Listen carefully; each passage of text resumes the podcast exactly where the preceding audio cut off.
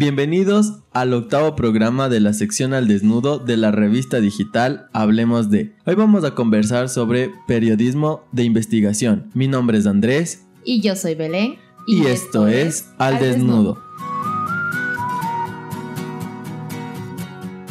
El día de hoy tenemos a una super periodista que se describe como contadora de historias. Pero además también es reportera y community manager de la revista Cinco Sentidos. Hoy tenemos con nosotros a Cristina Ortega Rubio.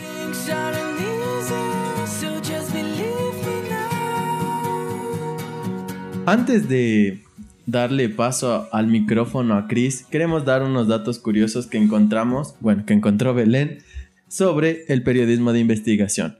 Así tenemos que en Inglaterra fue el periodista William Thomas Stead quien creó el concepto en 1885. En las últimas décadas el periodismo de investigación se ha destacado gracias a su rigurosidad y fuerte compromiso social.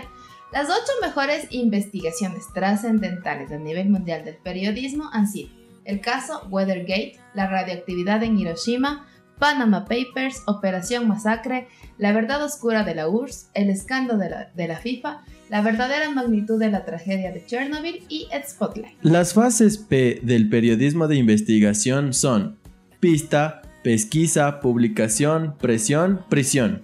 El foco está en transmitir la verdad periodística. La, la, práctica profesional en el proceso de documentación usa estrategias y técnicas propias del medio en que se publique.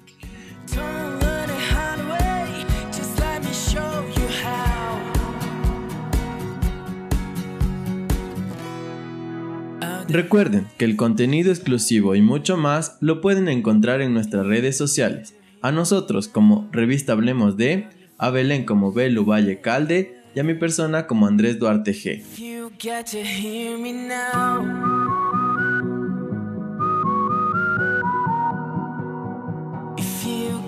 Listo, después de este pequeño preámbulo, ahora sí, Cris, te damos la bienvenida. Gracias por estar al desnudo con nosotros y sobre todo para hablar de lo que te apasiona, que es el periodismo.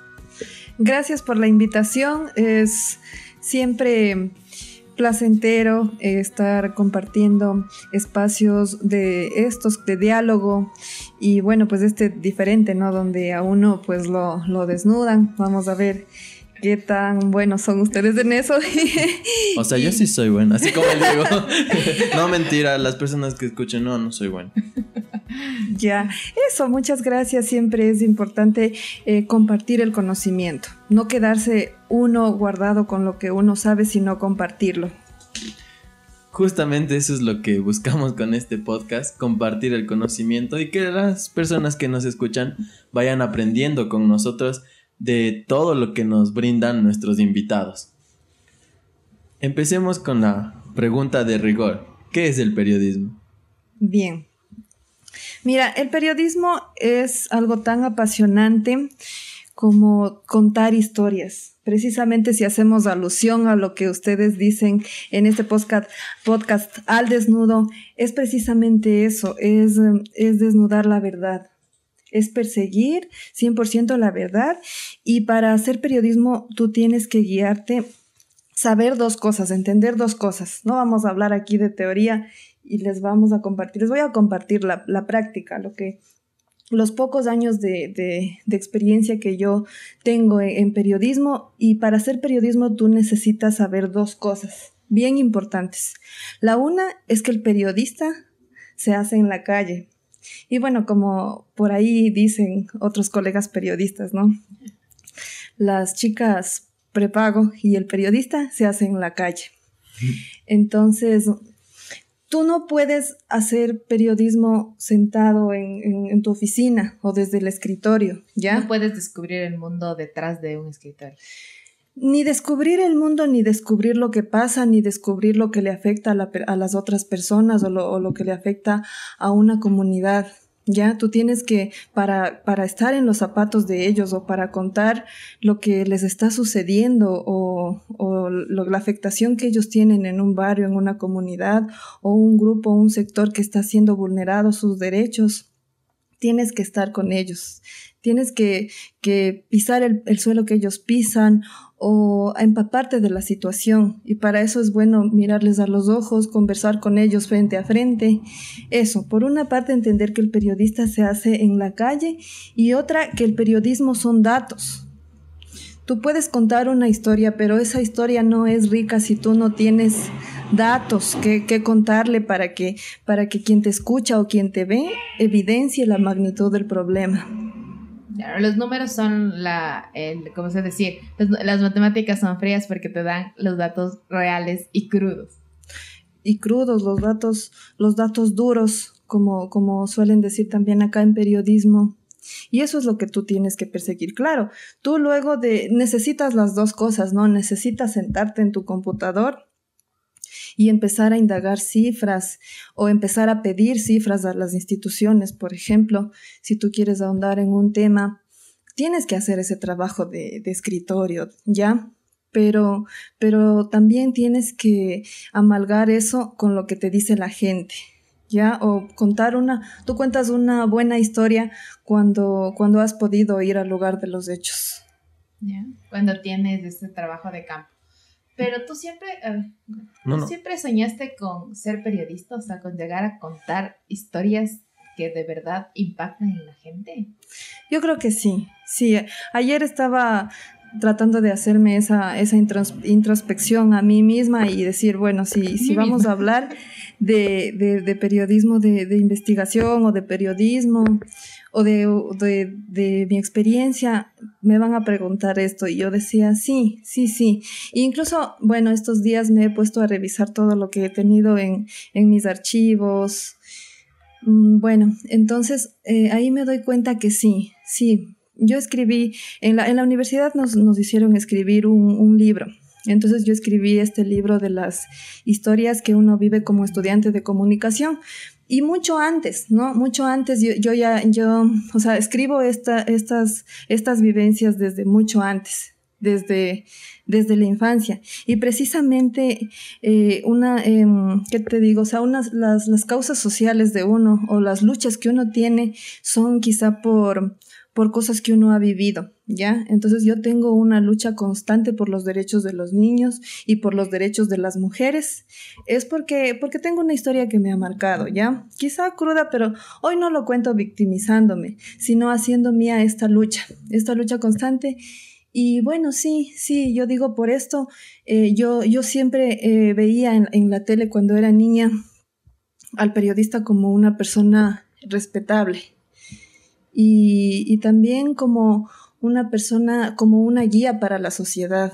Porque si tú te das cuenta, sin periodismo no podríamos, no podríamos entender al mundo, no podríamos entender qué es lo que pasa. Estaríamos cegados y por eso, y por eso el periodismo existe. Ya, porque existe siempre porque, porque hay alguien que lo quiere ocultar, que quiere ocultar algo, ¿ya?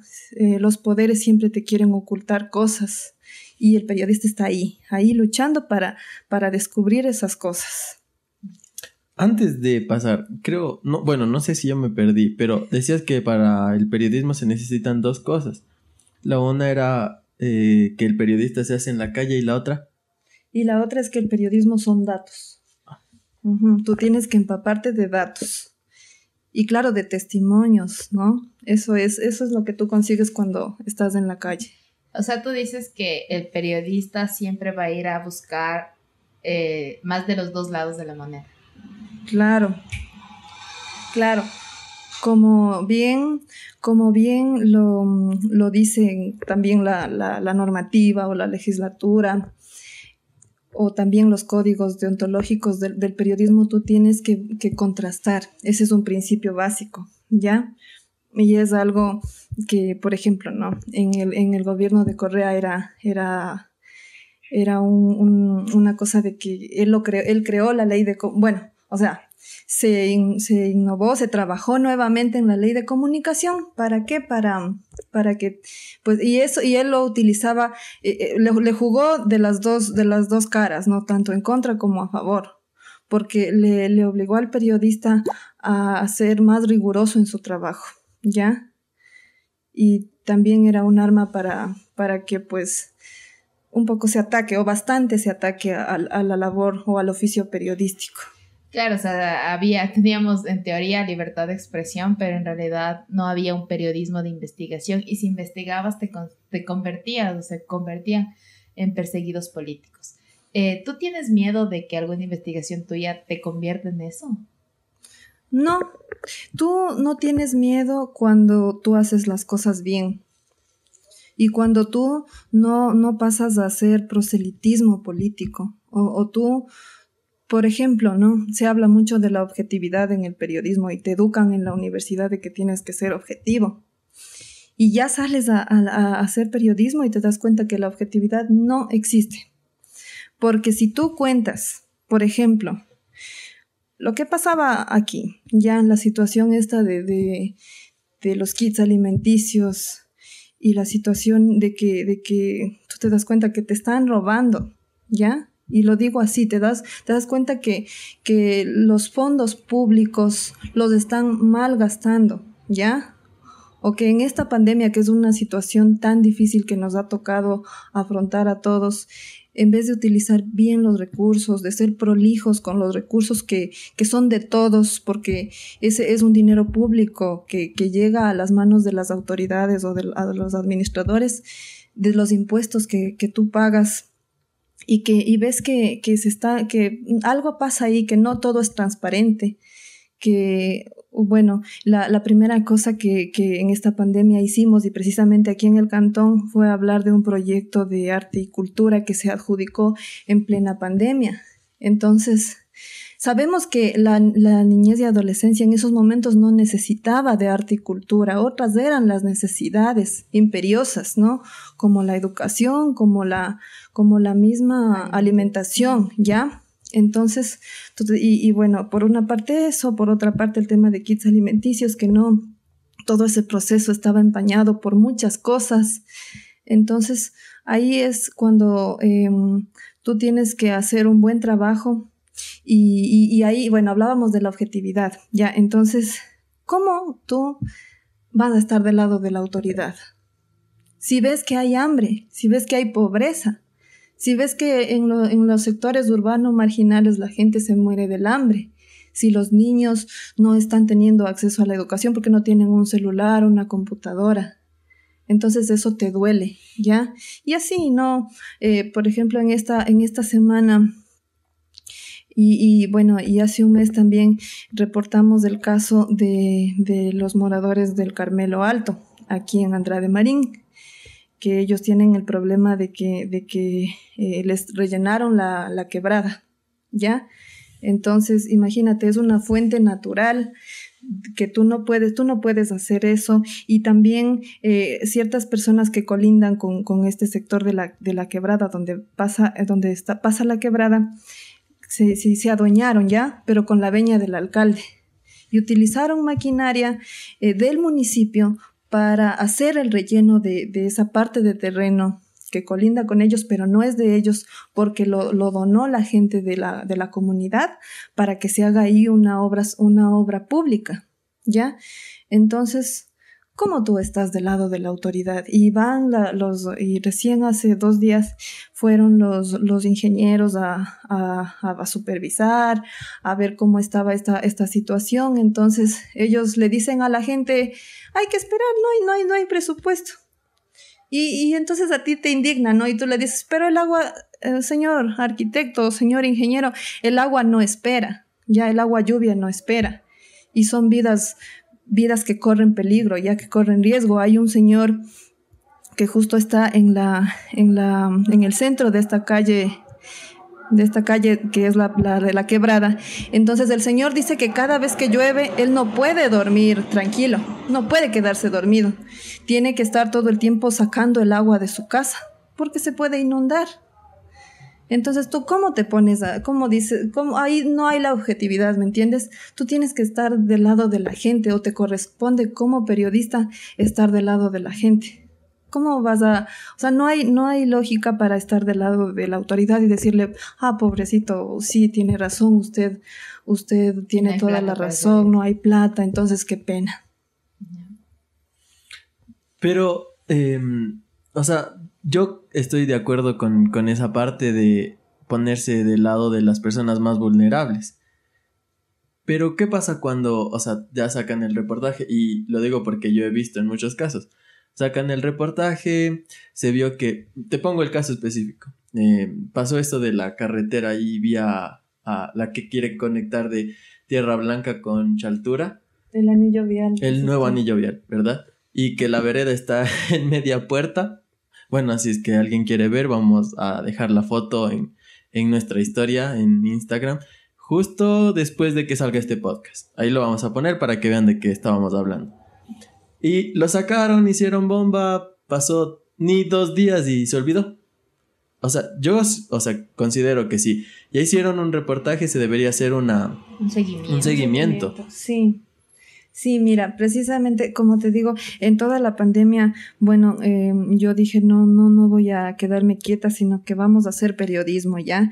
Eh, bueno, durante unos dos años yo no estuve aquí en, en, mi cantón, que, que, que, lo aprecio, que lo, lo quiero al cantón, eh, estuve fuera de aquí. Entonces yo no podía hacer periodismo de, de mi cantón, pero, pero fui creo que a prepararme y, y también hacer periodismo eh, ya en un ámbito nacional y eso también te aporta, te ayuda a ti te forma mucho y te hace abrirte un, un panorama más amplio. Pero ya en la pandemia regresé aquí a, Antonio Ante, a, mi casa, y bueno, y, empezaron a destaparse todos estos temas de, que algo está pasando, eh, de, que hay que, de que es necesario que los medios estén en las sesiones de consejo municipal. Entonces, bueno, estuvimos ahí y bueno, yo quise hacer em, las coberturas de forma diferente porque todos hacían la transmisión en vivo, pero lo que yo hacía era destaparles o desnudarles a los al desnudo. a los a cada uno de los de los concejales eso es lo que hacías en tus estados que ponías lo que decía cada persona. Sí y eso ah, eso ves eso te permite tener una una lectura de cómo es cada político. Entonces ese fue mi mi agregado o lo diferente que yo hice. Ya y pasa que, por ejemplo, este tema del anillo vial yo no lo cubrí, porque, porque ya un, un, tú a veces le pasa al periodista también que llega como a, agotarse, ¿ya? Te frustras de ver tanta injusticia. Sí, sí. Sí te frustras mucho y también de que, de que no pasa nada, ya de que la justicia no, no hace nada. Tú te, tú te esfuerzas y haces tu parte. Y luego lo que, que tendría que pasar es que, es que ya la justicia haga algo, porque eh, sabemos, por ejemplo, que, que las cosas que han pasado aquí han llegado a oídos de medios nacionales, ¿ya? Por ejemplo, de, la posta. Ustedes entrevistaron a un personaje de la posta y este medio de comunicación es un medio de comunicación. Tiene su estilo, tiene su target, eh, quiere ser un poco más juvenil. Más sexys de, la web. Eso, quieren ser, bueno, quieren, quieren eh, estar en, en, esa audiencia joven o calar en la audiencia joven para que se informe esta audiencia uh, de una manera refrescante, pero que se informe. Entonces, pero hacen periodismo, o sea, cumplen con todos los parámetros, contrastan, investigan. Entonces es un medio de comunicación y pasa que ellos eh, empiezan a contar lo, que pasa aquí, investigando, contrastando. Entonces llega eh, estas, estas cosas a, oídos de la fiscalía y por eso es que la fiscalía viene y allana al municipio, por ejemplo. ¿Ya? Entonces, ¿y, y de ahí qué ha pasado? ¿Qué ha pasado? No ha pasado nada. y luego tú escuchas rumores que, bueno, uno no sabe si son verdad, pero en fin, la justicia yo creo que sí, se, sí llega a un punto en el que se queda quieta o no sé. Puedo decir que hasta se deja, se compra, ¿no? O se vende, se, se vende, ¿ya? Entonces eso, eso a uno le duele, le indigna. Y tú a veces sí te quedas quieto y dices... ¿De qué me sirve tanto trabajo? ¿De qué me sirve tanto esfuerzo? O, qué le pasa a esta sociedad? ¿Qué le pasa a la justicia? ¿Qué le pasa a la gente? Entonces, sí, ahí, por ejemplo, ya, ya me cansé. Yo, yo seguí muy de cerca el primer proceso de los kits alimenticios, el segundo proceso.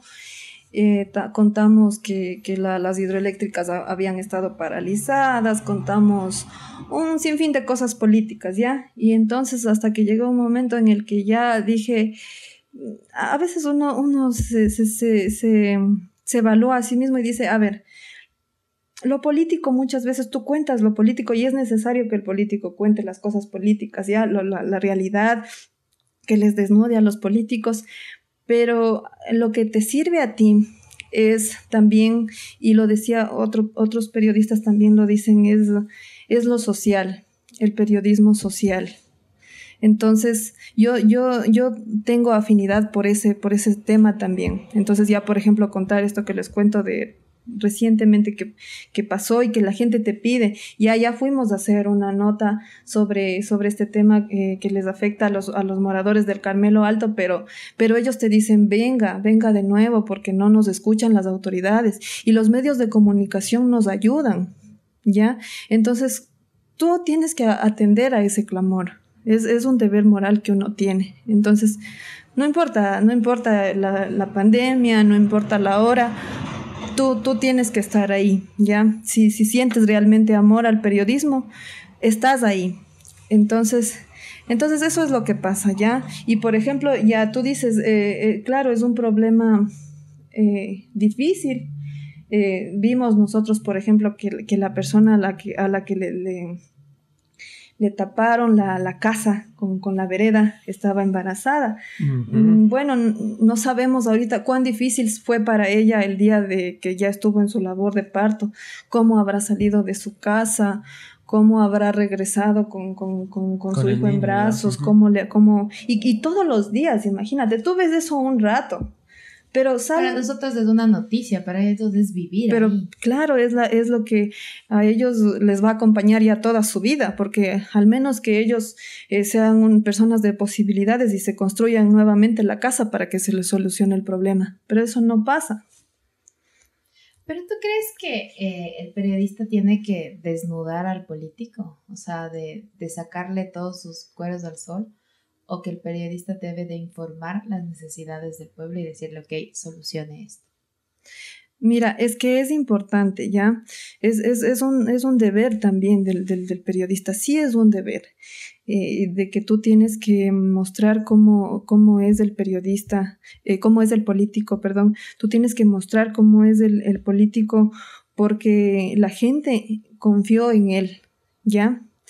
O en, o en ella, ya confiaron en, estas personas y les pusieron ahí para que administren los recursos públicos y para que hagan su trabajo de la mejor forma.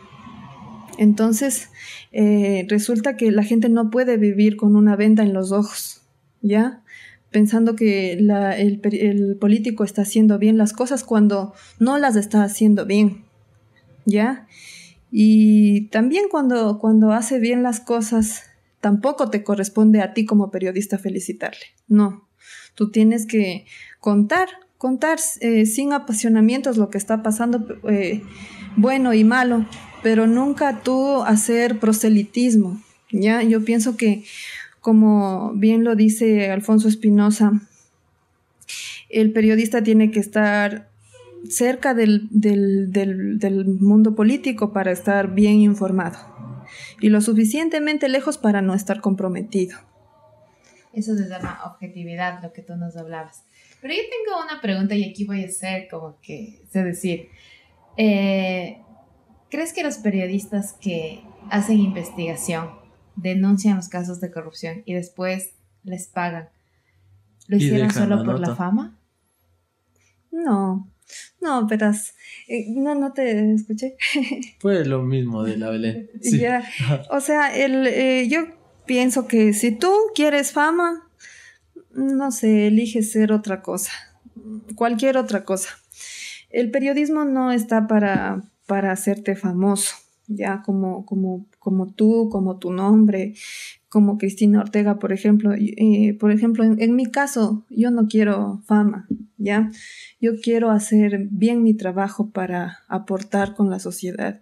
Y eso es lo que tú, lo que a ti más te llena. Porque, bueno, todo el mundo te dice, vas tú a la universidad y ahí te dicen, si usted está aquí para ser famoso o para hacer dinero, siga otra carrera. Ya, y cuando sales también, cuando estás ya, por ejemplo, yo tuve la oportunidad de, de iniciar mi, mi carrera periodística en Diario El Norte.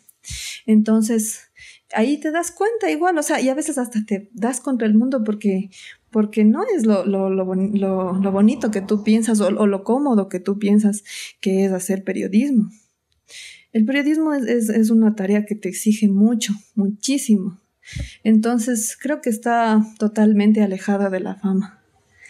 Cuando tú vas a hacer un reportaje, más o menos cuánto tiempo deberías tomarte o se toma para que el resultado final, en este caso el reportaje, ¿verdad? Eh, para que el reportaje esté mm, bien, digamos. ¿Se puede decir bien? O al, no sé cómo definirlo. No ya. sé de periodismo.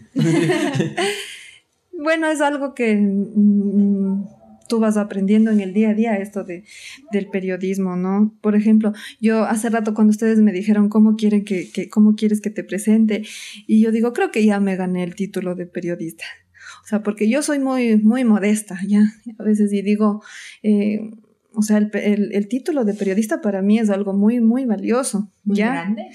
Mm, sí, sí, algo que, que, que eh, te cuesta ganarte ese título. Algo que no te da el título de decir eres licenciada en comunicación social, sino la labor que hiciste después de obtener ese título. Exacto, exacto, eso es. Entonces yo te dije, sí, yo creo que ya, ya, ya he contado bastantes historias como para ya decir con orgullo que soy periodista. ¿Ya? Pero lo que tú dices, Andrés, eh, bueno, tú tienes que, por ejemplo, el, el tiempo es, eh, por ejemplo, cuando tú trabajas en un medio de comunicación, el tiempo es tu peor enemigo. Entonces, ahí tú no tienes como, como, bueno, ahora que yo hago periodismo de forma independiente, yo me tomo el tiempo que yo necesito. Y ahí sí me tomo el tiempo que yo necesito para que esté, el término correcto vendría a ser eh, toda, todo esté, eh, ¿qué te digo? Eh, sin lugar a dudas, ¿ya? Esté eh, como en, en un círculo, ¿ya? Que todo esté Armonizado. bien, bien, bien, bien completo, que esté completo, ¿ya? Que no haya lugar a, a vacíos o a vacíos, ¿ya? ¿ya? A vacíos. Eso no es lo que, que tú... la gente asuma lo que quieres decir, sino le dices lo que tú quieres decir. No, la gente, o sea, tú, tú cuentas la, la historia o, o los datos y con, contrastados con los testimonios de una parte, de la otra parte. Y claro, la gente interpreta a su manera. Eso, la interpretación sí es libre, ¿ya? Y no es que tú, tú, eh, por ejemplo, dices lo que tú quieres que la gente piense. No, tú, tú tienes que ser totalmente responsable de mostrarle todas las caras de, de, de, de, una noticia para que ellos sean los que interpreten, uh -huh. para que los ciudadanos sean los que formen su opinión sobre ese tema. Ya, pero por ejemplo, eh, cuando estaba yo en el diario, eh, yo tenía la, la sección sucesos, crónica roja, que es muy fuerte, es muy duro, ¿no? Entonces yo me inicié en crónica roja, ya, y me acuerdo las palabras de, de mi editor que me decía, esto es periodismo, Cristina. Esto, esto, de esta, la crónica, ahí tú aprendes a ser periodista. Yo decía, bueno, bueno, así ha de ser, ¿no? Y, y bueno, me enfrenté a ese mundo tan, tan frío, tan rojo como la pared que estoy viendo. y entonces ahí tú tienes que correr, pues, tú tienes que correr a, a, la noticia, contar el hecho y apurarte porque al otro día ya, ya porque esa noche tiene que estar listo y a, y a la noche imprime, imprimían en ese caso el diario y al otro día la gente ya está leyendo tu noticia. Entonces ahí sí tienes que correr y tienes que, que, hacer bien tu trabajo y hacer bien tu trabajo implica contrastar las fuentes. Ya, entonces ahí me, me encontré con muchos temas tan duros y, y, tan difíciles de contrastar, ya, pero, pero ese es tu reto, ese es tu reto. Y, por ejemplo, ahora que hago periodismo de forma independiente, ahí sí no, no, me, no, me, no me desespera la premisa. O sea, yo tengo que ser la, el primer medio, eh, por ejemplo, aquí de Antonio Ante en sacar esa noticia. No, eso no me importa. Lo importante es que salga bien. Eso no te importa. Y de todas las historias que has contado, ¿cuál es la que siempre está en tu cabeza? Ya, hay una que siempre está en mi mente, es la de la minería en Buenos Aires. Esa siempre está eh, eh, en mí porque yo estuve en ese lugar. Em, y, bueno, ahí, o sea, cuando tú haces periodismo también tú te vas empapando de, de, personas, de datos, tú construyes tus, tus, fuentes y hasta a veces quieres especializarte en ciertos temas, ¿ya? Bueno, por ejemplo, a mí me apasionan muchas cosas y esto de la minería me llegó a apasionar bastante, ¿ya? Pero ahí contamos la, la parte de la minería ilegal, que fue durísima. Yo me atreví a ir, entonces estar ahí en, el fango, em, ver, ver, ver eh, cómo los hombres trabajaban en, condiciones tan precarias, em, que talaban árboles, eh, ver que, ahí estaba todo, ahí estaba las veces de las personas, ahí estaba la comida, ahí estaban ellos um, descansando quizá de sus labores con su ropa totalmente sucia. Otros, los que ya cuando subimos y coronamos, y cuando ya subimos a, la última montaña, porque allá en Buenos Aires, Urcuquí, tenías que ascender y descender tres montañas, y ya en la última es que tú coronabas, ahí estaban ya los, los profundos huecos, las excavaciones donde ellos estaban picando. Entonces era la desesperación de que en qué momento esas, esas rocas se van a caer cuando yo fui, todavía no se escuchaba de muertes, ¿no? De, los que, las personas que se quedaban enterradas ahí. Pero eh, cuando ya estuve ahí ya me asusté mucho. Entonces yo pensaba que no iba a alcanzar a regresar porque ya se hacía de noche, ya iba a oscurecer y yo pensaba que ese era el fin de mis días. yo pensaba que ahí algo me iba a pasar porque eran muchos riesgos, ¿ya? O sea, yo en cada paso que daba eh, había un riesgo, o yo me acuerdo que me caí siete veces sentada, entonces eso me ha traído consecuencias de salud hasta, hasta ahora y que me van a durar para toda la vida. Y luego, por ejemplo, eh, los, eh, los tanques de gas que te pasaban por polea o los costales de, de, piedra que pasaban por las poleas. Y me acuerdo que en un momento un tanque de gas me pasó por unos centímetros de mi cabeza. Entonces yo me quedé así quieta y bastante asustada. Luego cuando ya, ya logramos regresar hasta una parte donde ya una camioneta te podía sacar hasta, hasta más afuera, ¿no? Para que tú ya ya retornes al pueblo. En esa parte me acuerdo que yo tuve que un poco hacerme amiga del, del, chofer del, del, carro para que nos deje subir, porque había tanta gente que pagaba por transportar sus bultos de, de, de piedra. Entonces, como nosotros no cargábamos bultos, sino que fuimos, yo fui con un señor que vendía comida allá. Entonces, él no traía nada de regreso. Cuando fuimos, ahí sí, y ya dejó la comida allá, o sea, los alimentos para que preparen, pero al regreso no, no traíamos nada. Entonces, al, señor le convenía más que les transporte a ellos porque, les, porque a ellos les iba a cobrar más que a nosotros, que quizá les nos iba, nos iba a cobrar un dólar, algo así por el regreso. Entonces tuve que hacerme amiga de este señor y convencerle para que nos traiga de regreso, porque si no ya nos cogía la noche y yo tenía miedo de, porque había ahí muchos hombres ya, entonces uno tiene miedo como mujer ya de que algo le pueda pasar. Entonces, sola a hacer el reportaje? O sea, mm, Claro, yo fui, ya te digo, con una persona que conocía el lugar, conocía el sector porque, porque estaba vendiendo alimentos allá. Entonces yo le pedí al Señor que me lleve y le insistí porque Él me dijo, eso es, eso es feo, es un poco peligroso y yo no, yo quiero ir. Entonces, entonces yo fui y, y, entonces ya nos, ya, bueno, ya regresamos en esa camioneta y el camino era tan pequeño que yo decía, ¿en qué momento nos vamos al vacío? Entonces yo sí tenía, la, creo que la cara pálida y todos los demás se, se, se, reían o se burlaban, incluso una chica, porque la condición también para que tú te subas en, esa camioneta era de que tú tenías que, si se atasca, bajarte a ayudar a, a, quitar las piedras y empujar la camioneta. Y yo no, no hice eso, o sea, no tenía ni el ánimo ni las fuerzas para hacer eso. Y la chica que estaba ahí, que era de, de esta comunidad, que yo quisiera volverle a ver, a ver cómo ahora piensa de la minería, porque en ese entonces ellos estaban muy contentos, que qué bueno, que ahora sí hay dinero, que hay trabajo, pero a consecuencia de qué? No sé qué tal estará ahora la calidad del agua allá, o si tendrán, o si la, tierra todavía será fértil para que ellos puedan sembrar sus, sus alimentos como, como antes lo hacían. Entonces quisiera escucharle ahora a la chica si otra vez ella está contenta con, lo que pasó con esa minería. Entonces ese es, el, ese es un tema que me marcó. Finalmente retorné sana y salva, pero ese tema siempre está en mí, siempre, siempre está en mí. Es el más difícil que has dicho ¿No, lo volverías a hacer o sí lo volverías a hacer? Y en ese momento, claro, uno dice, no, yo nunca más vendría acá, como, bueno, cuando yo fui también em, a Sucumbíos y, y bueno, ahí no pude contar nada.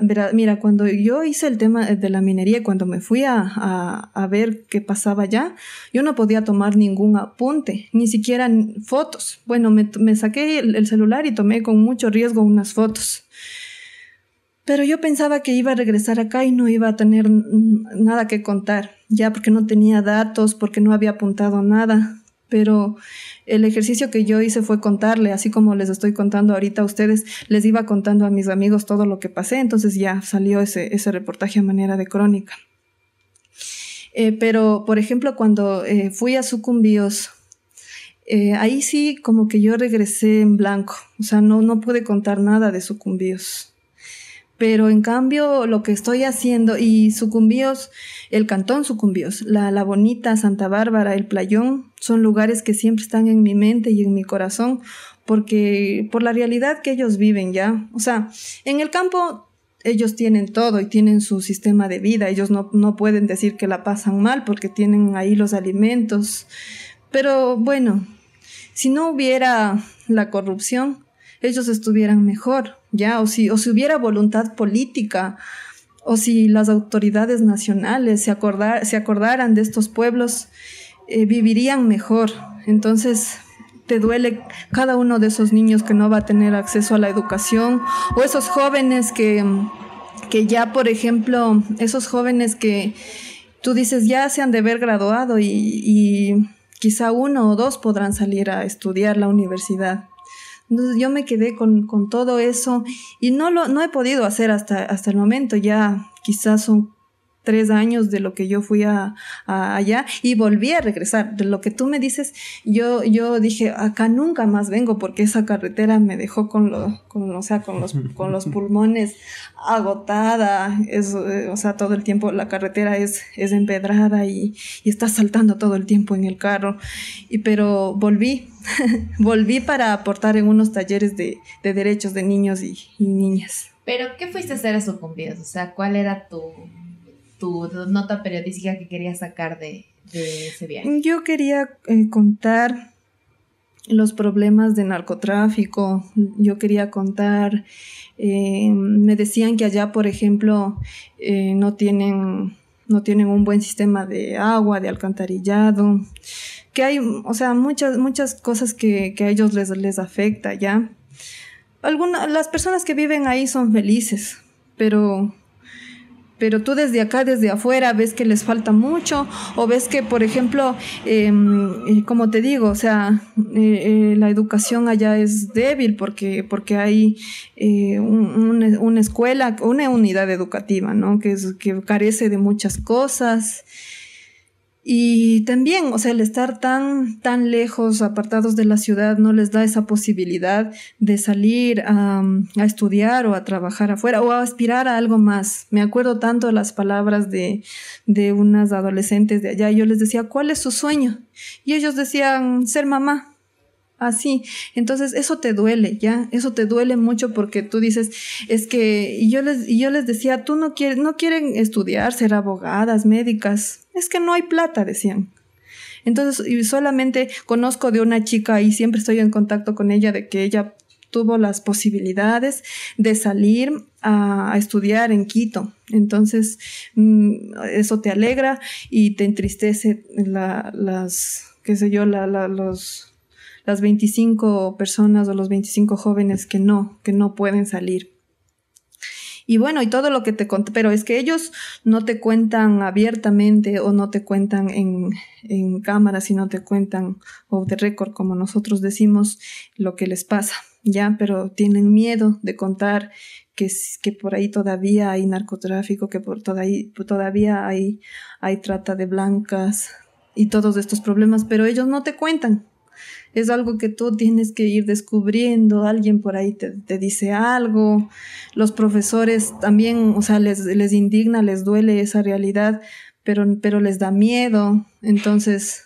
Si tú no tienes esas voces, ¿tú cómo cuentas una historia? Entonces, se me ha hecho muy difícil, pero como ellos siempre están, ya les digo, siempre están en mi mente y en mi corazón, yo estoy contando la historia de ellos, pero le estoy contando en una historia en una historia que va a ser eh, mi primera novela y que bueno, no sé cuánto tiempo me, lleve a hacerle o, completarla la novela, pero, pero ahí estoy contando todo lo que pasa. Y bueno, tenía dos preguntas, una que justo hablaste del miedo y la otra que me nació a mí. ¿Dónde podemos ver, leer tus reportajes? Esa es la una. Y la otra es, o sea, yo decía, ¿no te da miedo como contar esas historias y que haya eh, represalias contra ti? No, mira, o sea, a ratos, claro, tú eres de carne y hueso. Eh, claro que sí te embarga un poco el miedo, ¿no? Y tú dices, algo me va a pasar porque ellos son súper fuertes, ellos son muy, muy fuertes o son mafias. o sea, a ellos no les va a costar mucho trabajo. Sí, no les va a costar mucho trabajo venir y descubrir aquí en Atuntaki quién soy. sobre todo aquí. y sobre todo aquí en Atuntaki. Y ya, y ya hacerme algo, no sé. Pero no, o sea, uno tiene que ser valiente. El periodismo te exige ser valiente. Y porque si no, ¿quién, ¿quién va a contar esas historias? Es lo que tú siempre dices. ¿Quién? ¿Quién? Y si tú te dejas llevar por el miedo, ¿quién va a contar esas historias? ¿Quién va a hacer periodismo?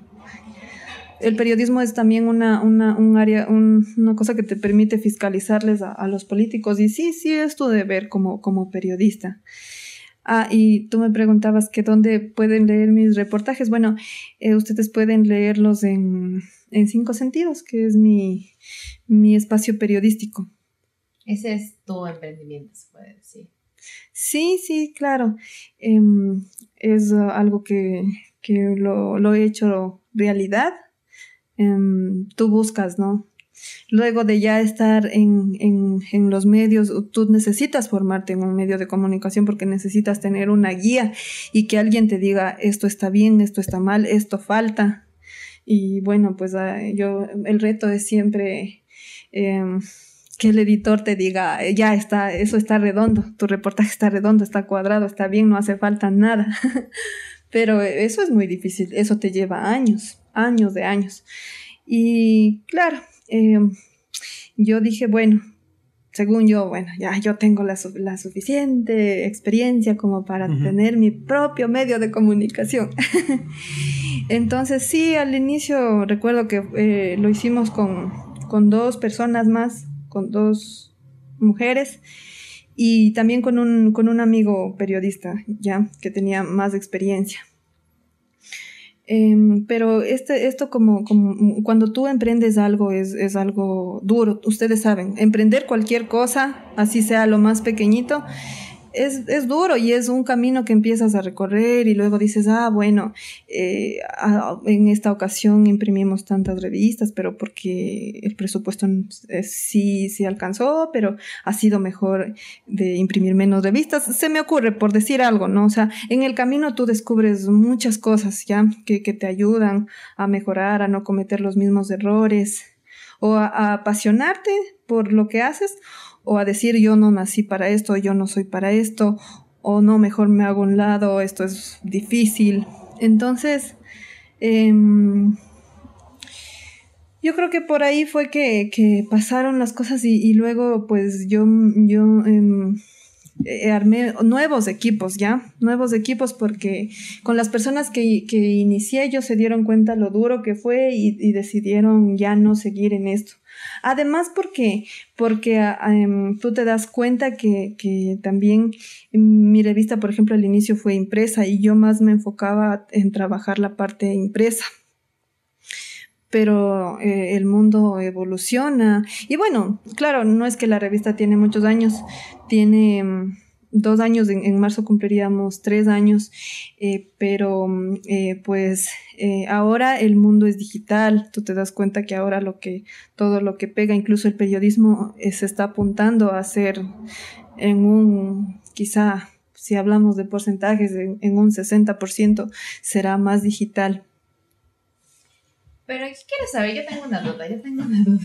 y para quienes nos están preguntando por qué estamos calladitos, es porque estamos aprendiendo, estamos encantados de escuchar tu historia. Pero yo sí tengo una pregunta. Ahora entiendo el por qué contar historias de su pasión. Ajá, porque nos tienen bobados. O hablo mucho, perdón. No, está muy bien. o sea, eso es lo que queremos en realidad de este podcast, que nosotros simplemente seamos los que, los que aprendemos. Ajá, y que la gente que nos escucha también aprenda.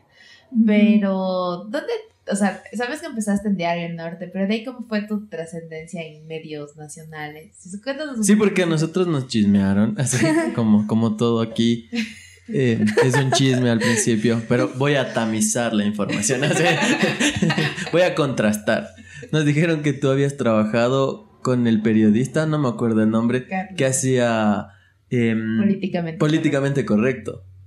Verás, como te digo, bueno, uno es, yo creo que soy bastante aventurera, entonces yo me arriesgué porque, porque tú te das cuenta que necesitas prepararte más o salir de, de, tu zona de confort o de, una burbujita que a veces uno, uno vive. Entonces, en mi deseo de, prepararme más, fue que decidí emprender el viaje a la capital. Entonces, y es duro, ¿no? Porque porque tú tienes ya un sistema de vida aquí en una ciudad que es muy dinámica. Cuando tú, y por ejemplo, cuando yo, yo salí de aquí de, de Atuntaki o de Imbabura, yo me volví embajadora de, de Atuntaki, de Imbabura porque uno tiene que sentirse orgulloso de sus raíces. Buenos sí. sí. y uno no tiene que por qué decir. No tienes que decir soy de Iguarrope. Exacto. eres de Atuntaki, carajo. Sí, entonces yo decía sí, soy de Atuntaki, mi cantón se llama Antonio Ant, tiene estas parroquias, tiene, tiene la fábrica en Babura, tiene esto, tiene lo otro. Entonces, bueno, em, salí y, fui a, a la Universidad Andina eh, a seguir una especialización. Y bueno, pues ahí me encontré con una amiga que era de, Manta, una costeña, eh, y ella tenía otras amiguitas que, que, vivían allá. O sea, la compañera eh, era, era solo una y, y, y la, el grupo que formamos de amigas era, era entre otras personas que, que eran compañeras de ella en Manta, en la universidad en Manta. O sea, éramos cuatro, cuatro periodistas, ¿ya? Pero mm, ellas no estaban, ellas fueron por otros motivos a, a Quito que no fueron precisamente a estudiar pero con el, en, en, sí con el, con el sueño, con ese sueño tipo, tipo sueño americano de conseguir el éxito o de, de conseguir trabajo. Entonces ya nosotros eh, nos juntamos las, la, la, las tres costeñas chéveres, extrovertidas y, y la serrana, ¿no? Calladita. y, yo, y yo calladita porque ellas no paran de hablar bueno, creo que ya les he aprendido mucho. Entonces, eh, ellas decían, ya vamos, arriesguémonos y vamos a los medios de comunicación. Yo decía, no creo que nos hagan mucho caso ya.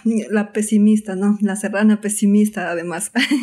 Entonces, pero empezamos a recorrer la enorme ciudad de Quito y nos perdimos y todo lo demás, pero, pero llegamos a radios, o sea, tocamos muchas puertas ya, de prensa, de radio y de televisión nacional. Y difícilmente nos abrieron las puertas. O sea, no, yo solo recuerdo una puerta que se nos abrió y, literal fue que nos abrieron la puerta de, la guardianía para pasar a la puerta de la recepción de, de Coavisa. Entonces fue tan difícil, ese, ese pequeño paso fue tan difícil. Y, yo no, no, no, o sea, no lo no quería, no lo quise, yo era la más pesimista. ¿Ya? Entonces yo decía, no, o sea, no nos van a hacer caso, no somos, no, no somos nadie, decía yo, ¿ya? Pero ellas, ay, Cris, no te desanimes, que así empiezan los sueños y bla, bla, bla. Entonces, ya, por gracias a una, a una señora que intercedió por nosotros, pasamos de la guardianía a la recepción y ahí estaba eh, una, una chica afro, bien guapa. Y ella nos recibió y nos y nos y nos con toda la amabilidad y, y bueno me acuerdo tanto que, que, mis amigas de una, porque ellas, ellas son así, ¿no? Entonces, a, lo que venimos, entonces dicen, bueno, disculpe, señorita, nosotros venimos a ver si aquí tienen eh, vacantes, porque nosotras somos periodistas. Y yo así... Le sale full bien, así. y yo así, roja, pálida, no sé qué me puse, ay. y me acuerdo que ella, bueno, llamó a recursos humanos y, y, y ya, colgó y dijo, miren, miren señoritas, nosotros, eh, nosotros tenemos otro sistema de contratar, de contratar gente, pero, pero hay espacio para prácticas. Entonces yo digo, bueno, si, si estamos en Quito y si estábamos, teníamos clases solamente una hora y media, pero claro, si el, el resto de tiempo sí teníamos que leer muchísimo y que hacer deberes. Pero yo dije, ya, o sea, si no, eh, le dije, sí, ¿qué necesitamos? Y nos dio unos requisitos y de ahí ya fue que mis dos amigas que no estaban estudiando ya no pudieron llevar esos requisitos. Y entonces ya, eso fue en octubre de 2018, si no estoy mal. Entonces, eh, enseguida eh, ya em, me llamaron y, y, también digo, o sea, fui la más pesimista y la única que logró entrar. Y bueno, nosotros soñábamos con mis amigas estar ahí las cuatro, o bueno, ya al final estar con mi amiga, con mi compañera de clase, estar entre las dos ahí y darnos la mano y, y aprender, pero en todo caso vivir esa aventura las dos. Pero no fue posible. Eh, bueno, las cosas se dieron así y, al inicio eh, pues me dijeron que había espacio para estar en, en el noticiero, para prácticas en el noticiero y, el horario era de 5 de la mañana a 11 de la mañana. Era difícil porque yo había estado en clases en, en, esa, en ese horario, entonces era muy difícil y yo decía, bueno, no, no puedo dejar la, la universidad así porque sí y, y venir a hacer prácticas en el canal, no. Entonces dije, ya se me pasó mi oportunidad de aprender de, este canal nacional. Entonces, pero me volvieron, nos volvieron, me volvieron a llamar ya en el mes de, febrero, sí. Entonces, eh, y me dijeron que había espacio para políticamente correcto. Y yo estaba bastante entusiasmada y dije, sí, yo sí conozco, yo sí le conozco al periodista y a la reportera y, y sí, y sí, sí, sí. Entonces, sí, por favor, sí quiero, sí quiero este espacio. Entonces, bueno, me dijo, venga, y, aquí se va a entrevistar con, con él.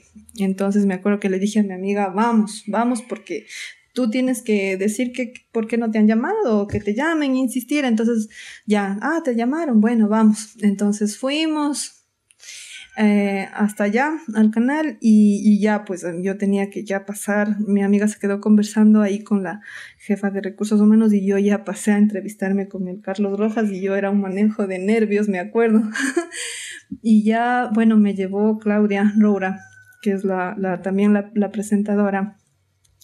Y, me lleva allá donde Carlos y bueno a, una oficina, me sienta en la oficina y ya veo que un gigantesco viene por atrás. Entonces ya se acerca el Carlos y era, y él estaba, eh, eh, bueno, tenía rinitis, ¿no? Tenía una, una alergia en ese momento. Entonces eh, yo le miré asustada y me dijo, no, no te asustes, estoy con una rinitis. Em, pero bueno, conversemos. Y bueno, eso fue ya como que un poco para yo irme, irme calmando un poquito. Me hizo algunas preguntas y ahí empiezas tú a, darte cuenta de, todo lo que te falta. Cuando tú piensas que, que más o menos ya sabes una que otra cosita, llegas allá y te das contra el mundo porque no sabes nada.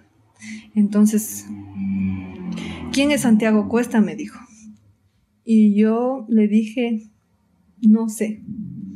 No sabía quién era Santiago Cuesta y bueno, ya luego me mandó a hacer un perfil de Santiago Cuesta y supe que era un asesor de Lenín Moreno y que, bueno, estaban llevando una línea política por la que, por, por derecha, o sea, él quería que su, su gobierno sea de derecha y privatizar todo, pero luego supe eso. en ese momento no sabía quién era este personaje y bueno, entonces él vio ya la, en la redacción que hice que, bueno, que quizás sí tenía capacidad y ya. Estuve con las puertas abiertas para aprender de, de Carlos Rojas. Entonces aprendí mucho, muchísimo, muchísimo y a veces te jalan mucho las orejas, ¿no? ¿Por qué no sabes de este tema y por qué no sabes del otro tema y por qué no sabes de, del ámbito jurídico de tal tema?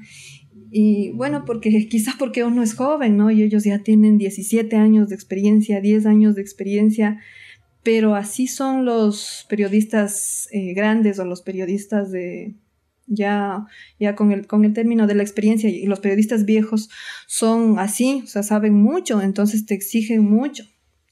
Y tú tienes que solamente tener las ganas, ¿ya? O sea, tú no naces sabiendo todo pero lo que a ti te acompaña o lo que a ti te ayuda es las ganas de querer aprender. Entonces, bueno, para la gente que nos escuche o para la gente que le gusta el periodismo, los chicos que estudian esta carrera, eso es lo más importante. Eso es lo más importante y definirte, definirte porque aquí hay varias aristas en esta en la comunicación. Tú puedes ser relacionista pública, puedes ser periodista, puedes ser comunicador institucional, pero nada más noble como el periodismo. No, yo creo que me he quedado anonadada. Primero vez me dejan sin palabras. Pero qué chévere que dices. En realidad, eh, como tú dices, hay que perseguir tus sueños. Y la pesimista logró entrar a políticamente correcto. ¿Cuánto tiempo estuviste ahí? Seis meses. Seis meses. Fui pasante de políticamente correcto. Pero creo que esa fue, creo que ha sido tu mejor escuela y y supiste que debes seguir aprendiendo en esta labor de ser periodista. Nosotros encantados de seguir contando historias, pero ya sabemos que tenemos que cumplir un, un horario. Así que yo creo que queda abierto para que podamos tener otro programa contigo, si es que aceptas. Yo quiero pedirte algo, si es que es posible. ¿Cuándo nos llevas a hacer investigación contigo? Mm, ya, claro. Eh, podemos ir a verle cómo está la señora que dio a luz y que... La de la veredita. Claro, y que sale de la casa y la vereda está en media puerta. Me gusta, me gusta esa idea. sí, claro. Comprometidos. Claro. Comprometidos. Es una promesa. De, ir a aprender cómo sí. sí, vamos a documentarlo todo. Ya, perfecto. sería una aventura genial. No se olviden, eh, bueno, ya, ya te adelantaste dando la recomendación, que es que a los que quieren hacer periodismo se definan en el ámbito en el que se quieren desarrollar. Em, solo nos queda, Belén, tu parte. Bueno, yo creo que estoy realmente agradecida por esta historia tan chévere que nos has contado. Conocerte un poco. O sea, sí. No, pero esta, esta es la historia de tu vida. Entonces, esta historia de tu vida para quienes te van a escuchar, creo que eres un punto de motivación de cumplir sus sueños y sobre todo de hacerlo y de hacerlo con miedo. Eh, te admiro, eres una mujer valiente que está cambiando este cantón Antonio Ante, pero sobre todo está dejando una huella de que hay que hacer las cosas políticamente correctas. Así es. Así que recuerden que el contenido exclusivo y mucho más lo pueden encontrar en nuestras redes sociales. A nosotros como revista Hablemos de, a Belén como Belu Valle Calde y a mi persona como Andrés Duarte G en todas las redes sociales, incluido LinkedIn. En Tus redes para que te sigan, para que sepan cómo encontrarte en, en Instagram o Facebook. Ya. es el momento de vender. bueno, en cinco sentidos, Antonio Ante es el espacio periodístico donde contamos las historias. Mm, y también, bueno, mi perfil personal, Cris Cristina Ortega, donde ahí escribo lo que yo quiero, ¿ya? Eh, sí, y bueno, también ahí, ahí me, me, pueden, la, la, gente puede darse cuenta de, de cómo es mi estilo o, de lo que uno piensa, de las luchas que uno persigue. Y bueno, en Instagram estoy como marioneta en línea, me parece. Sí, justo Marioneta estaba en viendo línea. ayer. O sea, ese perfil lo creaste recién ayer. No, no, no. Es que no tenía. tenían nada en. en- Ajá, y yo en empecé el- a publicar un montón de fotos así, cada rato. Eh, Marianeta en línea acaba de subir una foto, acaba de subir una foto, acaba de subir una foto, acaba de subir una foto. Es que ustedes me pidieron la- la- el- el- la- Redes sociales. las redes sociales y yo digo, "Mm, solo tengo Facebook, Twitter también tengo, pero no me pregunten. Chris Crack estoy en Twitter ya, pero en Instagram no tenía nada. Entonces digo, ay, qué clase de, de millennial soy. Entonces me empe- empecé a subir así fotos, ¿no? y estoy como marioneta en línea. 2020. Sí. Así que ya saben, eh, igual, en cualquiera de las plataformas en las que estén escuchando este episodio, les vamos a dejar el enlace a las cuentas de Chris para que la puedan seguir. Y también de la revista Cinco Sentidos. No se olviden, eh, bueno, el siguiente podcast es algo random, así que no sé cómo definirle aún, pero ustedes ya lo escucharán. Es un podcast improvisado desde el Nivel inicio Dios. hasta el final. sí. Pero se llama Darle sin mente y que justo entren a colación por lo que nos dijo Chris, que hay que hacer las cosas a pesar del miedo. Así que nos vemos en el siguiente episodio. Bueno, nos oímos en el siguiente Y episodio. de nos este- vemos por Instagram. Sí, mm, eh, así que gracias por escucharnos. Nos vemos en el siguiente episodio. Muchas gracias a todos. Gracias. Chao. Gracias. La primera que dice chao. Bueno, adiós.